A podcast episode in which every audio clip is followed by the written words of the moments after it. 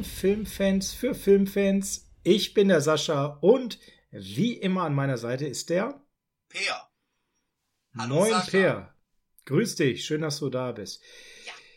Jo, Pläne sind dazu da, um sie über den Haufen zu werfen. Und so ist es. Wir wollten heute eigentlich ein Celentano reviewen. Gibt dem Affenzucker. Ist auch schon geguckt. Review ist auch schon vorbereitet, aber spontan ist einer der Großen von uns gegangen. Äh, John, ein ganz großer, John Paul Bermondo und deswegen per haben wir spontan entschieden, wir machen einen kleinen Tribute zu ihm, weil es das tatsächlich da draußen viel zu wenig gibt und es höchste Zeit wird, dass sich das ändert, haben wir uns dem angenommen. Also heute ein Tribute zu John Paul Bermondo, einer der ganz großen der VHS-Zeit und sogar davor. Ja, und dazu muss man auch sagen, das könnt ihr noch nicht wissen, Belmondo ist auch schon seit fast Anfang unserer Podcast-Zeit immer ein Thema gewesen, das wir einbringen wollten. Nur, wir konnten uns noch nie so richtig auf einen der Filme einigen. Es gab da so einige zur Auswahl. Wir hatten erst gedacht, so mit Feiertag bringen wir den zu Ostern, nämlich fröhliche Ostern. Dann hattest du den Profi unter anderem vorgeschlagen, ich den Greifer. Und wir konnten uns leider bisher nie darauf einigen und ich muss dazu sagen, nach dem Celentano wollte ich eigentlich dann doch jetzt endlich Belmondo einen Angriff nehmen. Nur da hat jetzt uns die Realität leider traurigerweise eingeholt. Deswegen wird es heute so eine kleine ja, Retrospektive geben. Wir erzählen ein bisschen, wie er unser Filmleben begleitet hat und ja, wir geben auch jetzt keine so strukturierte Top 5 wie sonst, aber wir werden mal ein paar von seinen tollen Filmen nennen und ich behaupte mal, manchmal sind wir uns einig und manchmal so gar nicht, wie immer bei uns beiden. John Paul Belmondo, wenn der Name genannt wird, Per, was ist deine erste Assoziation? Soll jetzt nicht abwertend klingen, aber die erste Assoziation ist wirklich, boah, das geht mir gerade auf den Keks. Dazu muss man wissen, bevor ich überhaupt den ersten Belmondo gesehen habe, war es so, dass, wenn wir uns früher Videokassetten ganz am Anfang ausgeliehen haben, da war ich so sieben Jahre alt, waren sehr viele Videokassetten von der Firma Marketingfilm. Die Firma war zum einen dafür berechtigt, Filme nochmal runterzukürzen, dass sie auf ein 90-Minuten-Tape passt. Und zum anderen auch immer die gleichen Trailer hatte. Und Belmondo ist mir da das erste Mal so massiv reingekommen, dass es mich schon fast genervt hat, weil dieser Trailer, der Greifer, Greifer, Greifer, Greifer, Laber, laber, laber, der Greifer, Greifer, Greifer, Greifer. Ich weiß nicht, wie oft ich das gehört habe. Ich, ich habe ihn sofort äh, vor Augen, den Trailer. Und das ging mir ein bisschen schon auf den Keks. Und das ist das Komische. Also ich habe das erste Mal Belmondo gesehen, wo man mir einen ernsten Film verkaufen wollte, der ja auch ist mit der Greifer, Greifer, Greifer, Greifer. Aber das erstmal wirklich gesehen habe ich ihn in Der Puppenspieler. Und das ist auch ein Film, den hatten wir oft ausgeliehen auf Video.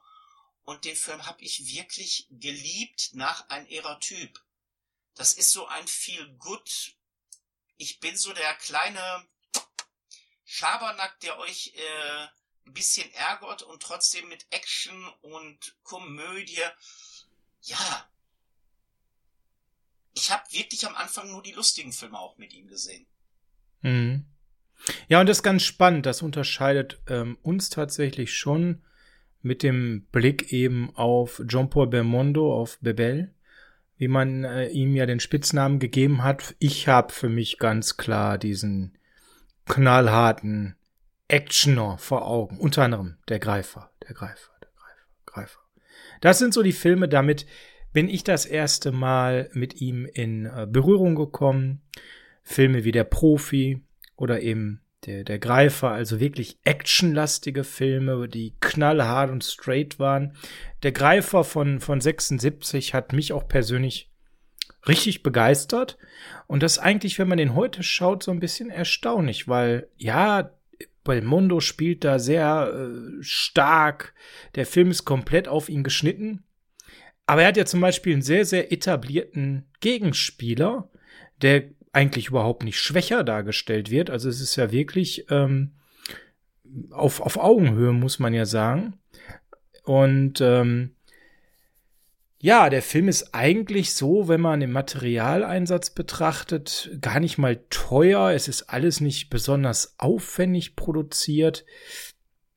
Wenn ich so an den Gefängnisausbruch denke und den Showdown, auch sehr vorhersehbar eigentlich. Aber dieser Film hat es bei mir damals geschafft, durchgehend hohe Spannung zu erzeugen. Und auch wenn eigentlich klar ist, wer gut und böse ist und wie die Schlussszene läuft, ähm, die ja auch das einzige Mal in dieser Schlussszene aufeinandertreffen, das Ganze ist, äh, ist einfach toll, weil es lebt von seinem Schauspiel, es lebt von dieser geradlinigen Inszenierung, von dieser sehr, sehr schönen Musik äh, von Michel Colombier. Also, das ist so ein, so ein Mixtur aus verschiedensten Sachen, wo ich sage, ähm, das ist so ein richtig reißerischer äh, Kriminalfilm mit schönen Härten, also der äh, ein bisschen düstern ist. Also der hat mir einfach direkt gefallen. Und Belmondo einfach perfekt als unnahbarer Einzelkämpfer, der da so einsam durchgeht, ähm, besetzt. Also eigentlich ein super Film damals, hat mich sehr begeistert. Und was ich da so gerade nenne, was der eigentlich so an ja, Malus hat, das wird einem ja erst bewusst, wenn man den sich heutzutage anschaut. Ne? Damals war das einfach ein sehr atmosphärischer, guter Film. Und äh, da nenne ich direkt mal den zweiten und sicherlich einer seiner bekanntesten Werke, der Profi. Der kam wenige Jahre später, 81. Das sind so die beiden Filme, wo ich ihn ähm, tatsächlich als erstes so erlebt habe. Das waren so meine ersten Filme mit ihm. Und ähm, auch der Profi ist so ein, ja, sehr, ähm, ja, teilweise schon auch ähm, brutaler Thriller, ja. Aber auch da wieder total auf JPB zugeschnitten.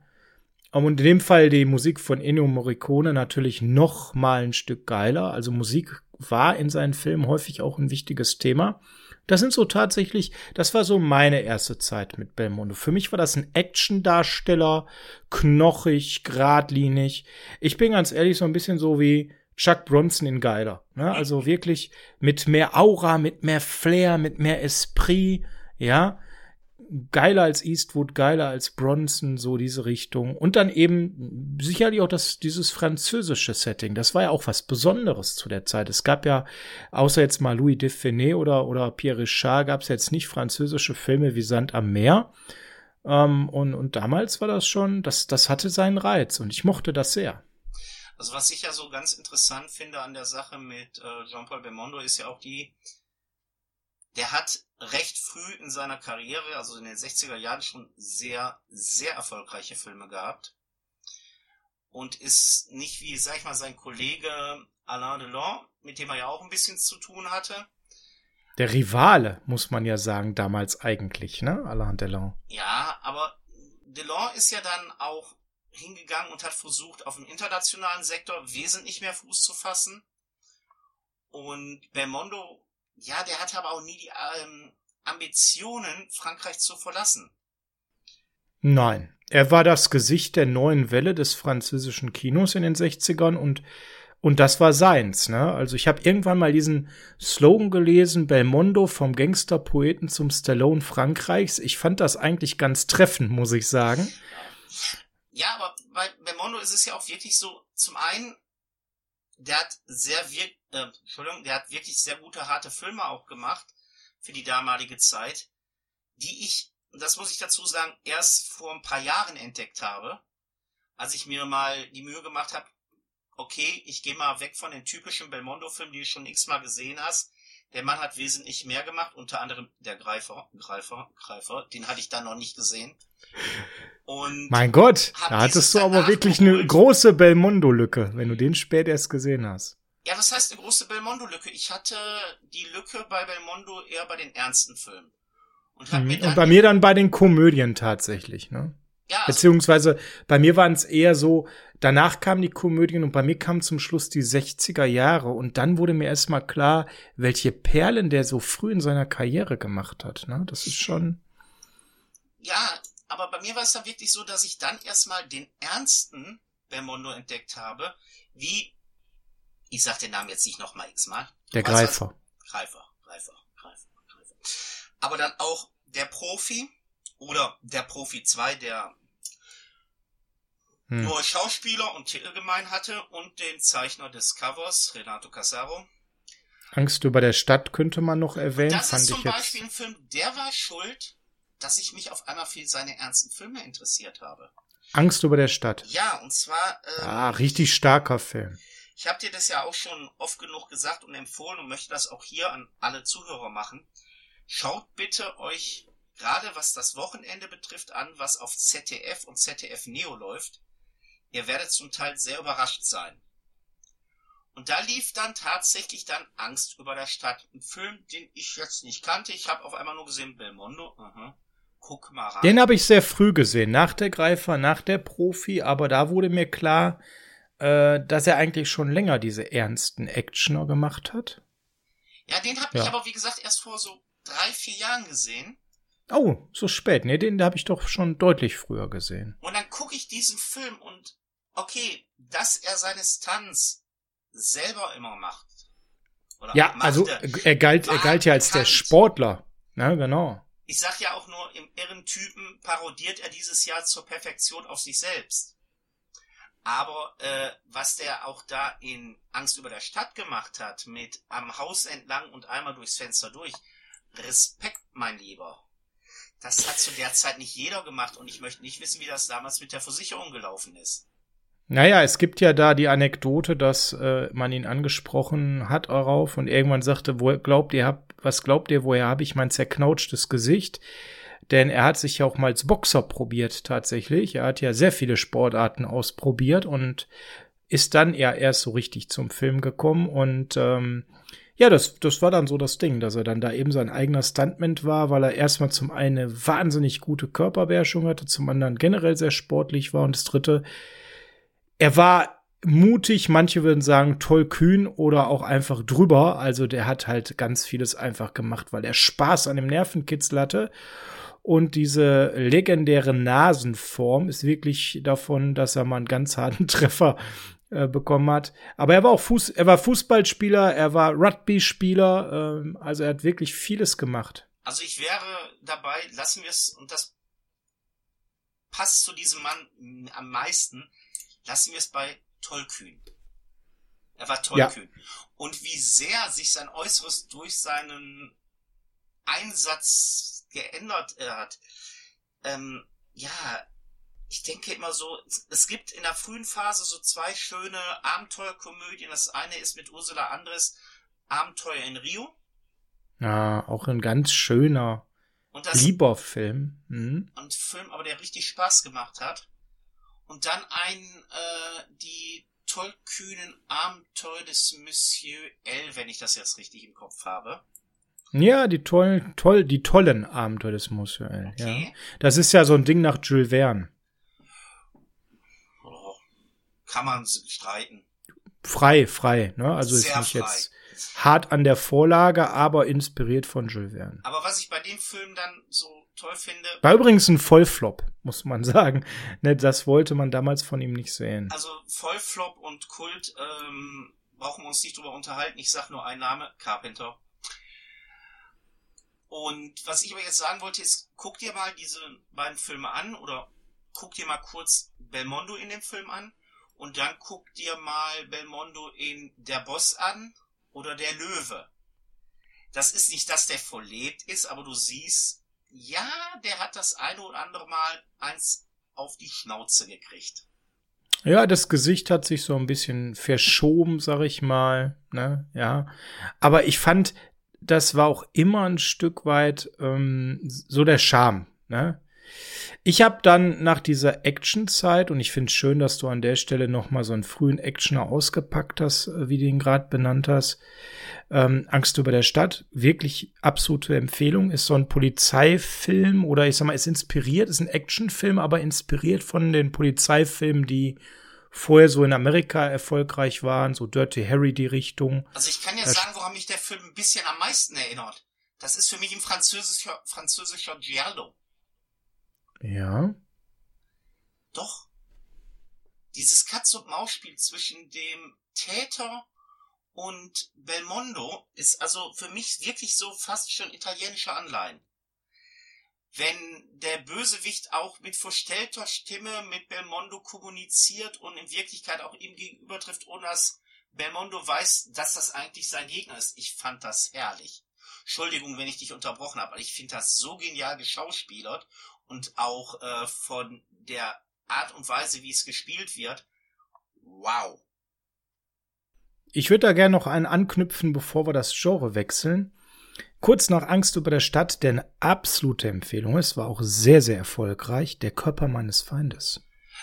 War der nicht mit ähm, Nicolas Cage und John Travolta? ja, das Remake, äh, das Hollywood Remake ist äh, grober Durchschnitt. Ne?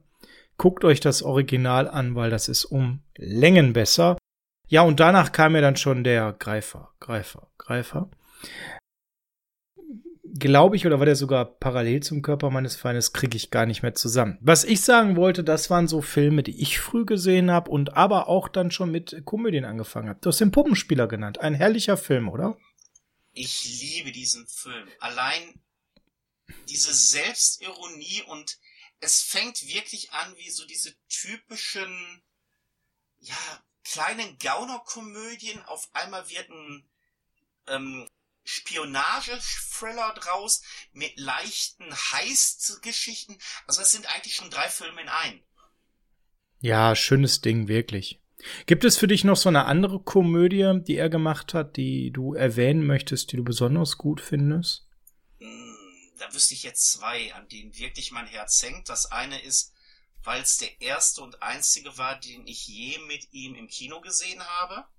Das war der schon erwähnte Fröhliche Ostern mit Sophie Masson. Das ist auch ein schöner Film, ja, gefällt mir sehr gut.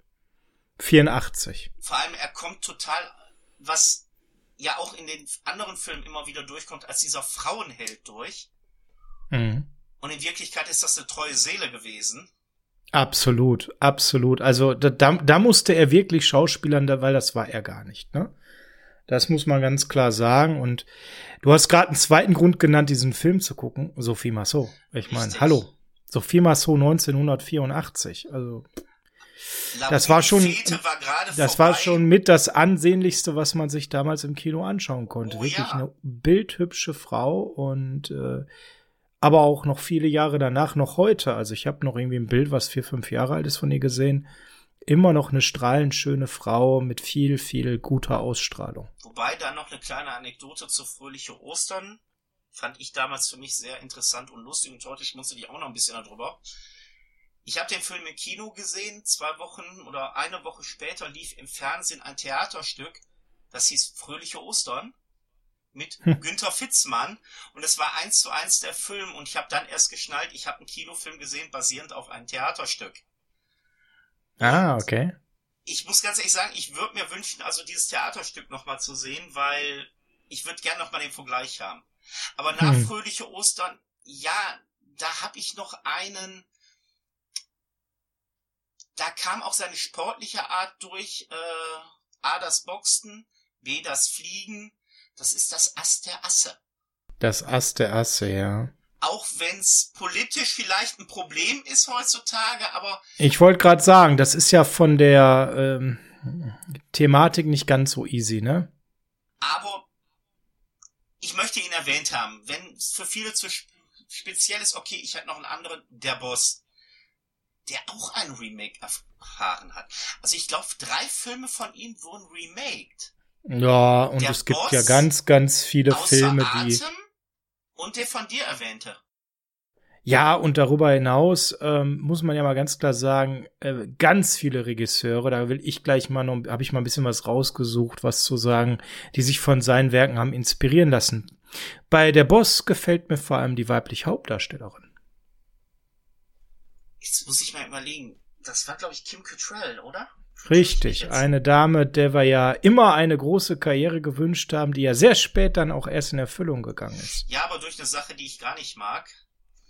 Ich auch nicht, aber ich habe ihr das gewünscht. ich mochte ehrlich? sie auch in der Rolle nicht. Sie war aber in der Zeit damals, wo sie den Boss gedreht hat, in den 80ern, eine tolle Schauspielerin, ähm, die unheimlich gut ihre Rollen rübergebracht hat. Leider ist ihr da so der, der Mainstream-Erfolg versagt geblieben, obwohl da wirklich schöne Filme dabei waren. Sie war auch bei Police Academy dabei, Big Trouble in Little China.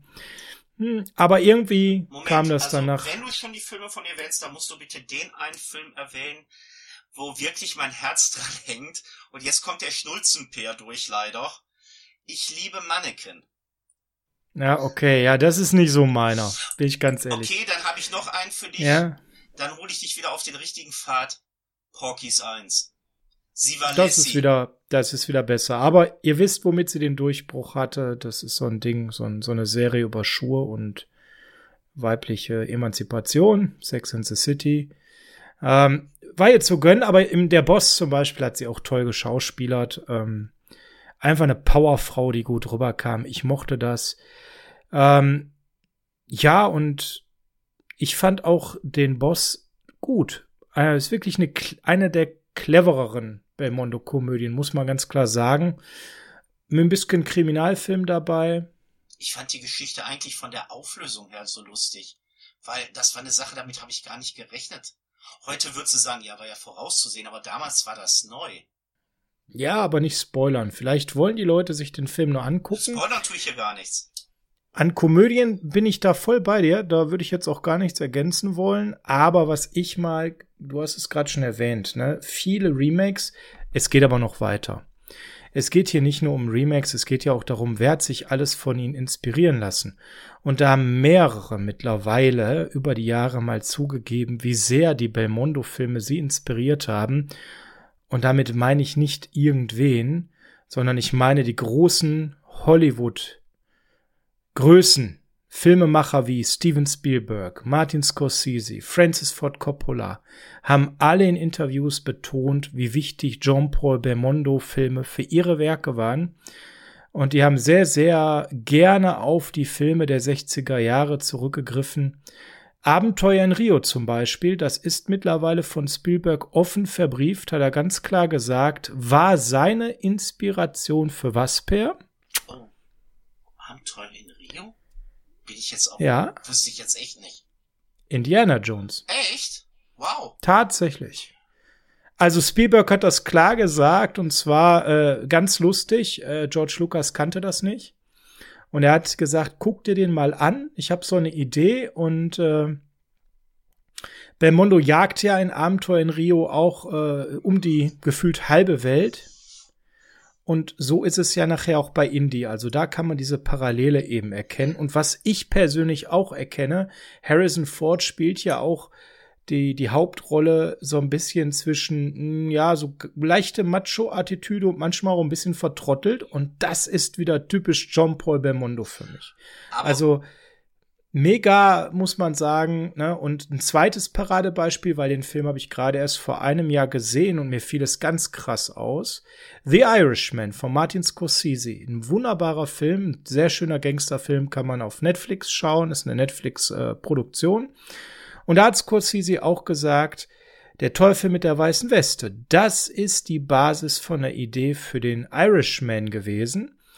Und äh, finde ich auch mega. Und ich glaube, ein äh, weiterer Film, wenn wir jetzt den Teufel mit der weißen Weste, übrigens einer der Lieblingsfilme von Belmondo äh, für mich, wenn wir das einmal nehmen, dann äh, fallen vielen Leuten natürlich sofort Reservoir Dogs ein und Tarantino war der aller, allererste, der John Paul Belmondo in Hollywood überhaupt mal genannt hat als Inspiration. Und das Weiß an der Stelle muss man Weißt du, wie Tarantino Belmondo auch nannte?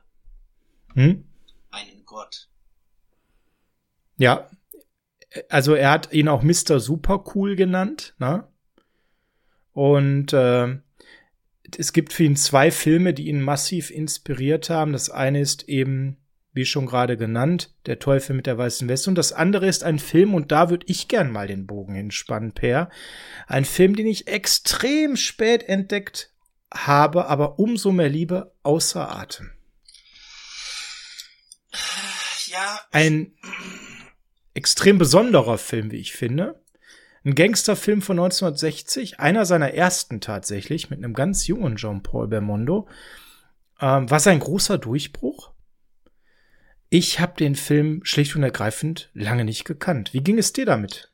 Kanntest du den schon lange? Wie findest du den, den überhaupt? kannte ich tatsächlich lange, weil es gibt dieses Remake mit äh, Richard Gere, außer Atem. Den musste ja. ich mit meiner Schwester im Autokino sehen, im Minidom. Du kannst dir vorstellen, wie ein kleiner Junge auf solche Filme steht. Gib, mhm. gib mir meine Mickey Maus, die habe ich immer am Eingang des äh, Kinos dann gekriegt. Meine Schwester hat sich diesen Film angeguckt, ich habe mir Mickey Maus durchgelesen.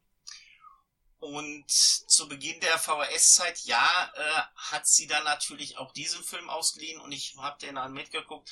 Und es gibt so die Krankheit bei mir, wenn du mich mit einem Film als Kind in Anführungsstrichen gequält hast, weil ich nicht den Bezug dazu hatte und auch nicht sehen wollte, ich kann mir den auch dann heute nicht angucken. Du hast schon mal gesagt, wie schön du ähm, Spiel mir das Lied von Tod findest. Ich kann mir diesen Film nicht angucken. Ja, aber der 83er Gear ist echt nicht gut im Vergleich zum Original. Ne? Ja, aber es. Nee, das ist kein Film für mich.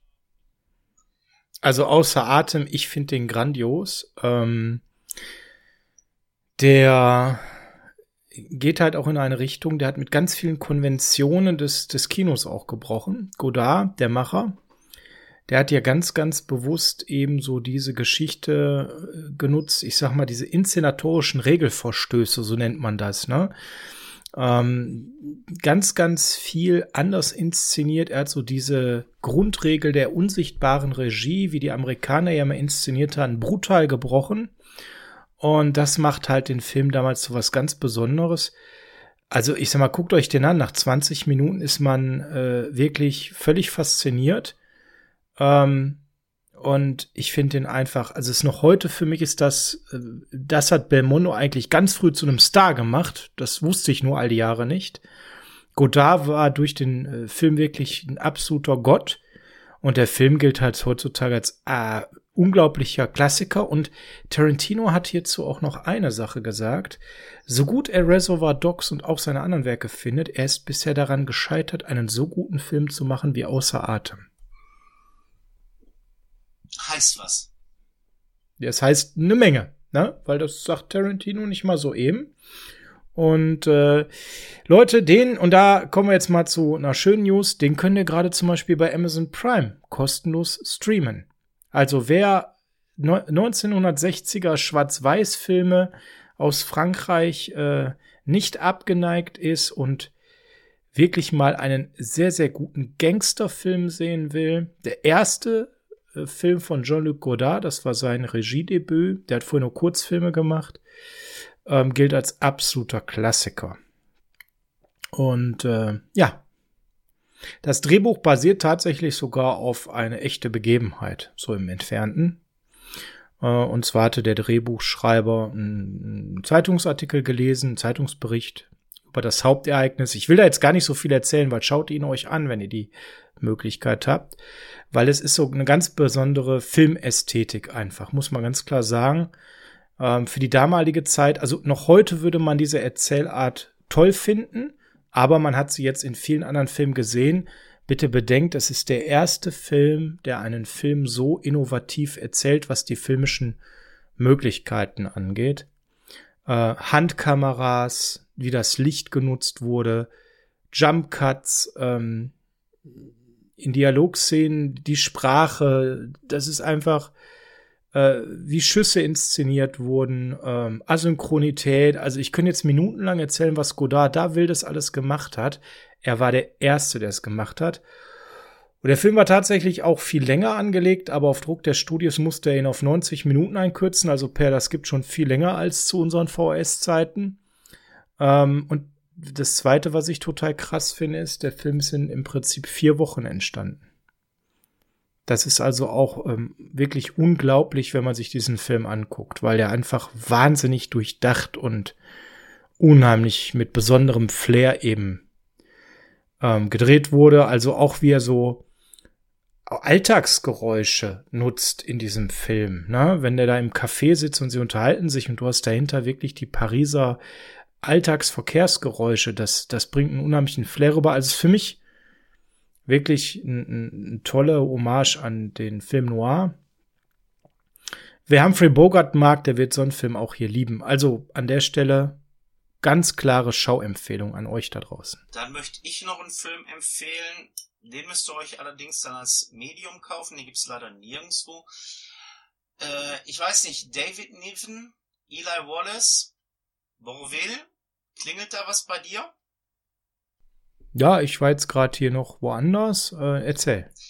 Ähm, ich sagte gerade, mit David Niven, Eli Wallace, Bourville, ob da ein Film bei dir gerade aufklackt? Mm, David Niven, ja, was, was war es denn? David Niven und Belmondo. Das war einer der Filme, die ich, habe da was im Kopf. Immer wieder gerne geguckt habe. Äh, das Super Ian? Richtig. Ah, hat einen Moment jetzt gedauert. War, ich hatte jetzt wirklich einen Moment, es ist ja mehr eine Komödie, den habe ich auch nicht so oft gesehen. Ich bin deshalb gerade drauf gekommen, weil du sagtest gerade bei Außer Atem vom Wegen eine wahre Begebenheit. Die mhm. liegt ja auch hier zugrunde. Und ja, tatsächlich, ja. Und zwar eine Begebenheit, wo du einen deutschen Fernsehfilm sehr schätzt. Die Gentlemen bitten zur Kasse, nämlich um den Eisenbahnraub. Oh. oh, das ist etwas, was wir mal äh, reviewen könnten, ne? Nichts dagegen. Und zwar ist es ja hier so, dass ähm, David Niven ja hinter diesem damaligen Eisenbahnraum Raub steht. Und das Schöne bei dieser Filmkomödie ist in meinen Augen, du hast auch hier wieder so drei Genres gemixt. Du hast einmal diesen kleinen, leichten Gaunerfilm mit Bourville und seinem Kollegen Jean-Paul Belmondo. Du hast diese Heist-Geschichte mit David Niven und dann noch gleichzeitig diese kleine mafiosische Anleihe mit Eli Wallace. Und natürlich dieser Humor mit The Brain. Macht hm. richtig Spaß so. David Niven hat so ein so großes Hirn, dass er den Kopf bei Anstrengungen nicht mehr gerade halten muss, sondern das Hirn ist so schwer, dein Kopf geht zur Seite. Und das ist so ein Film, den verbinde ich zwar nicht direkt mit Jean-Paul Belmondo aufgrund der Cast, aber so das Zusammenspiel von diesen ganzen, auch wenn sie nicht viel gemeinsames Screentime haben, ist einfach nur herrlich. Und das ist so ein Film, den sollte man auch mal wirklich gesehen haben. Weil bei den Komödien siehst du ja meistens wirklich nur immer so, also wenn ich vom Fernsehen aussehe, ich weiß nicht, wie oft lief da schon ein irrer Typ. Gefühlt Millionen Mal. Ja. Und die anderen Filme kamen eigentlich seltener vor. Selbst ein Erfolgsfilm wie Der Boss oder auch Fröhliche Ostern sind nicht die Filme, die wirklich oft im Fernsehen laufen oder liefen. Der Panther wird gehetzt, den haben wir auch noch gar nicht besprochen, ne? Ja, aber das ist ja auch eh so die Sache. Wer kennt heute, außer du bist in unserer Altersgruppe, Jean-Paul Belmondo? Also ich muss ganz ehrlich sagen, was mich die Tage ein bisschen ja, verletzt hat, schockiert hat, dass bei einer Sendung wirklich gesagt worden ist, ja, einer der ganz Großen ist gestorben, Jean-Paul Belmondo. Der Host der Show konnte was dazu sagen und seine Gäste so, ja, ich würde jetzt sagen, um die 30 standen da so alle nur, ja, den Namen habe ich gehört, kenne ich aber nicht.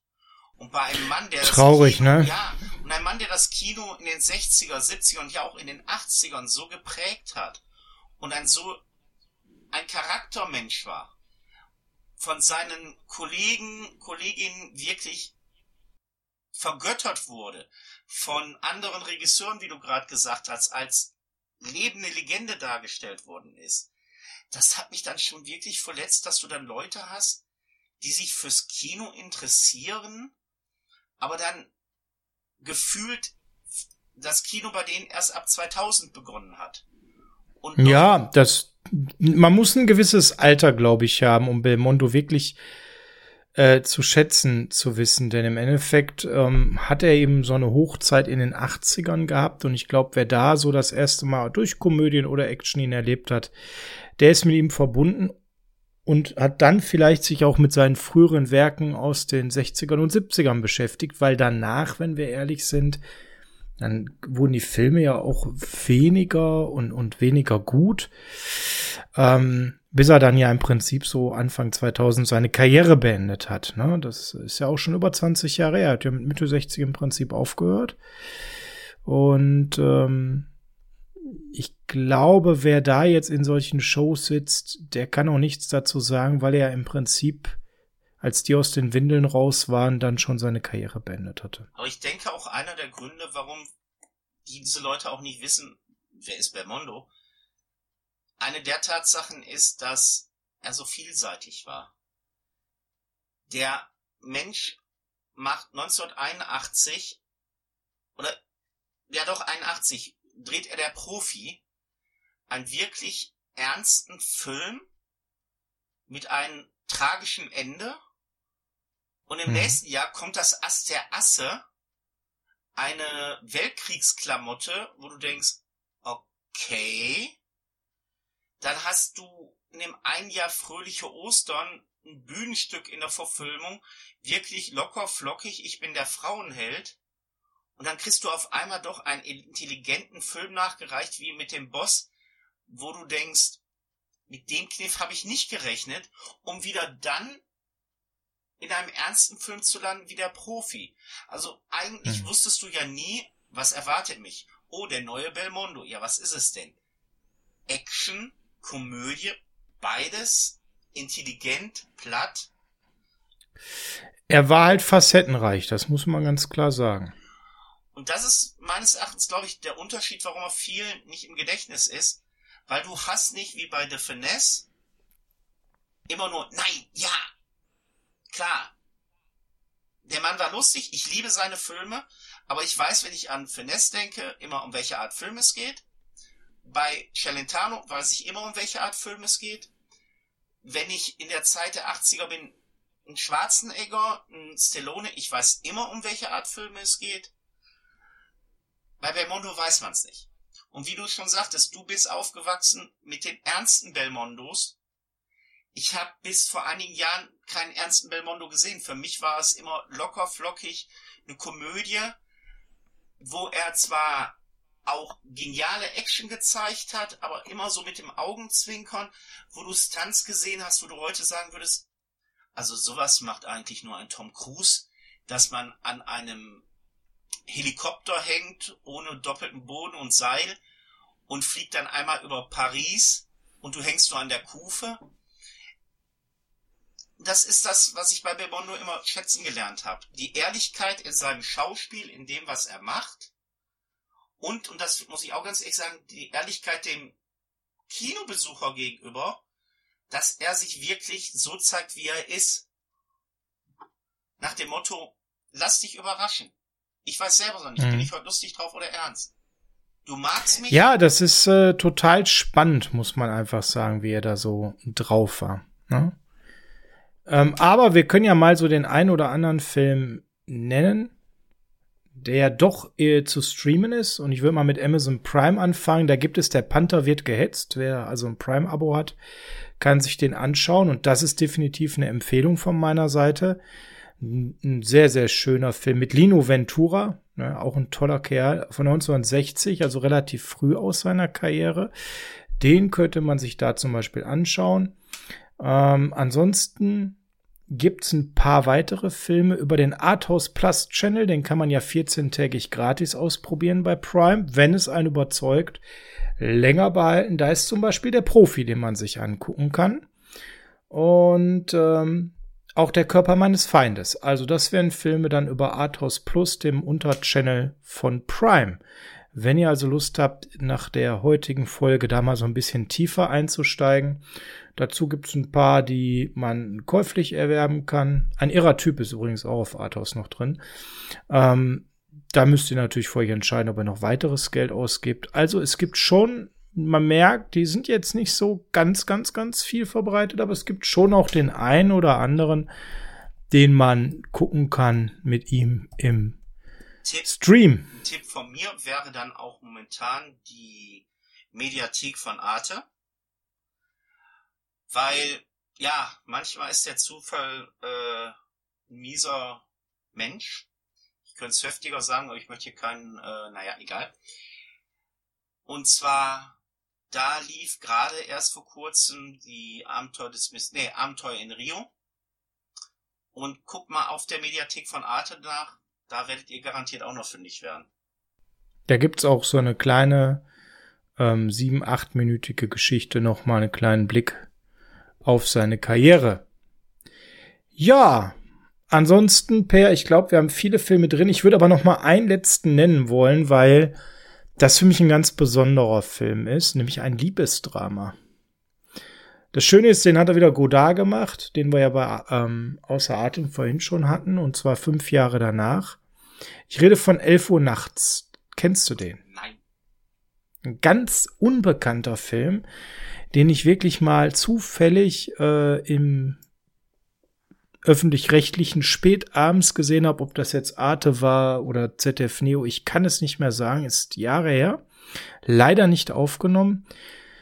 Ich habe den total in schöner Erinnerung. Worum geht's? Äh, Belmondo spielt jemand, der in einer Ehe ist, die nicht glücklich ist und auf eine Party geht, wo ihn alle Gäste irgendwie nerven und er stiehlt sich davon und trifft relativ zufällig seine Ex-Freundin, ähm, wenn ich das so richtig im Kopf hat, und brennt mit der durch. Ähm, unterwegs wären, weil er mit der sich halt all das erwünscht, was er mit seiner Frau und der komischen Familie nicht hat. Ähm, auf der Flucht werden sie in so einen Mord verwickelt und äh, schlagen sich dann anschließend weiter auf der Flucht mit, mit Diebstählen durch, können nirgendwo lange bleiben, tarnen sich. Das ist also so eine immer so ein bisschen Krimi und Action, aber auch eben so diese Liebesbeziehung zwischen den beiden, weil sie dann auch getrennt werden. Das steht so im Mittelpunkt. Und diese Ex-Freundin verschwindet dann auch, muss untertauchen. Sie trennen sich, weil sie Schiss haben, dass sie da eben ähm, auffliegen. Und nachher treffen sie sich wieder. Und sie hat sich mittlerweile eine Tarnung zugelegt, einen anderen Mann irgendwie sich angelacht und verwickelt ihn dann in so ganz komplizierte, dubiose Geschäfte und er weiß gar nicht mehr, wem er noch vertrauen soll und wem nicht. Also du merkst Action, Krimi, Liebesstory, aber auch so ein bisschen Drama und das ist eigentlich unheimlich schön zu sehen, weil im Endeffekt äh, ist der Film so facettenreich. Ähm, hat auch ein trauriges Ende, muss ich vorwarnen. Wer sowas nicht mag, bitte nicht gucken. Um, ähm, aber der Film hat eine unheimlich schöne Dynamik und der hat mir wahnsinnig Spaß gemacht. Ich weiß, der lief irgendwann spät abends, 22 Uhr Piependeckel. Ich war total müde, hab gedacht, oh, hier, Belmondo, oh, ist ein Alter, guck mal rein. Dachte, jetzt kommt halt wirklich eine Gaunerkomödie oder so. Um, ähm, und dann war es das anderes, aber der hat mich gefesselt. Ich bin wach geblieben, hab den bis zum Schluss geguckt, bin so ein bisschen traurig ins Bett gegangen, weil der nicht das klassische Happy End hatte. Ein schöner Film. Falls ihr den noch mal irgendwo erwischt, Leute, guckt ihn und nehmt ihn euch auf, weil den wollt ihr vielleicht auch noch mal ein zweites Mal sehen. Der Film hat viele schöne Anspielungen, viele schöne Zitate, so wie ich das in Erinnerung habe. Der hat echt Laune gemacht. Wäre mein letzter Film für heute von Belmondo. Und ich würde dann noch einmal einen Film in Erinnerung rufen, den wir zwar schon angeschnitten haben. Das ist ein Typ. Weil der Film spiegelt irgendwie die Karriere von Belmondo am besten wider. Wo er eine schöne Doppelrolle spielt. Einmal als runtergekommener Stuntman, der die Chance seines Lebens hat, als Exklusivstuntman eines großen Stars in Erscheinung treten oder nicht in Erscheinung treten zu dürfen, weil dieser große Star genau die Sache sich auf die Fahne geschrieben hat, bei der, die bei Belmondo nun mal Tatsache war. Ich mache alle meine Stunts selber. Und Belmondo muss dann diese Stunts für ihn machen und Wer noch nie gesehen hat, wie jemand 20, 30 Mal eine Treppe heruntergekullert ist, sollte das sich mal angucken. Nebenbei Raquel Welch in ihrer Blütezeit. Mhm. Und dieser Film ist wirklich so einer meiner Lieblinge von Belmondo, weil er so wunderbare Szenen hat im komödiantischen wie aber auch im Stuntbereich. Ich liebe diesen Film. Abgesehen, dass er als äh, King Kong im Affenkostüm einfach nur grandios ist. Ja, Wir haben also ganz, ganz viele angerissen, euch empfohlen. Wir könnten jetzt noch über der Panther wird gehetzt, den ich kurz erwähnt habe, sprechen. Wir die können über Borsalino. Der Windhund, die Glorreichen. Ah, es gibt noch so viele. Denn im Endeffekt hat er sehr, sehr viele überdurchschnittliche und ein paar richtig gute Filme gemacht und ein tolles Lebenswerk mit seinen knapp 100 Produktionen hinterlassen, in denen er mitgespielt hat, knapp 30 selbst produziert, sehr oft sogar äh, die Stunt selbst gemacht, manchmal das gesamte Stunt-Team auch geleitet, gerade bei den Actionfilmen der 80er. Aber ein Film muss ich doch sagen, guckt ihn euch bitte nicht an, nur weil Bermondo draufsteht. Casino Real von 1967 tut's nicht. Es ist nicht gut. Lasst es sein. Schaut euch gute Filme ja, an. Genau. Das ist nochmal ein guter Hinweis. Ja, damit sind wir am Ende der Folge angekommen und ähm, uns war wichtig, dass wir ein bisschen in Erinnerung schwelgen können über den Reißer John Paul Bermondo, den knochigen Actionstar, den französischen Stallone der 80er, aber auch über das Schlitzohr, den Gauner aus den 60ern und über den Komödianten, also einen sehr facettenreichen Schauspieler mit Knautschgesicht, John Paul Bermondo. Mach's gut da oben. Fast 90, fast 90 bist du geworden und das absolut verdient. Tolle Karriere. Per, deine Schlussworte zu ihm. Rest in Peace. Ja, das war eine mal etwas andere Folge. Ein kleines Sinieren, ein bisschen eine Retrospektive zu John Paul Bermondo. Wir hoffen, es hat euch gefallen.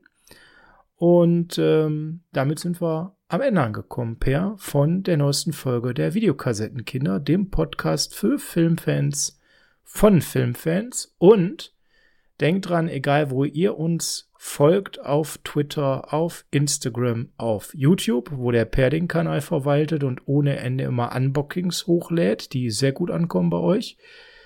Lasst uns alles da, was man da lassen kann. Ein Like, ein Herz, eine Glocke, wie auch immer. Und was uns interessieren würde an der Stelle, habt ihr Spaß, wenn wir mal auch einem gerade verstorbenen Schauspieler, einem Grande, ähm, hier Tribut zollen? Ist das etwas, was ihr in Zukunft euch häufiger wünscht? Schreibt uns das mal in die Kommentare, weil wir wollen ja auch die Inhalte unseres Podcasts dahin lenken, dass ihr da Spaß habt. Also schreibt mal, ob das was für euch ist oder ob wir das besser in Zukunft nicht nochmal wiederholen sollten.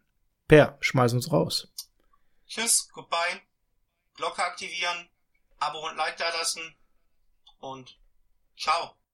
Ach ja, Rückspulen nicht vergessen, kostet eine Mark extra. So sieht's aus. Macht's gut, bis dann.